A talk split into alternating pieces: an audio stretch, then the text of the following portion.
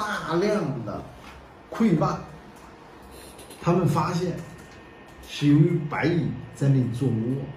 那个坝立刻就会被崩溃。管涌就是白蚁，但是呢，穿山甲呢，它是控制白蚁的。一个一只穿山甲，那么一公里这么大个范围内，它的白蚁它就能控制住，多不了。但穿山甲都没了，你白蚁带来的灾害，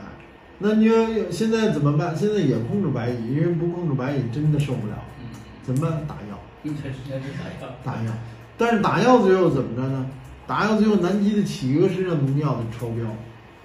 因为它你不知道这个事儿，那这些故事要拿出来对，对对，要非常的这个呃有说服力，说的很清楚，没有人去南极打药去，都是因为我们在家里打药，这水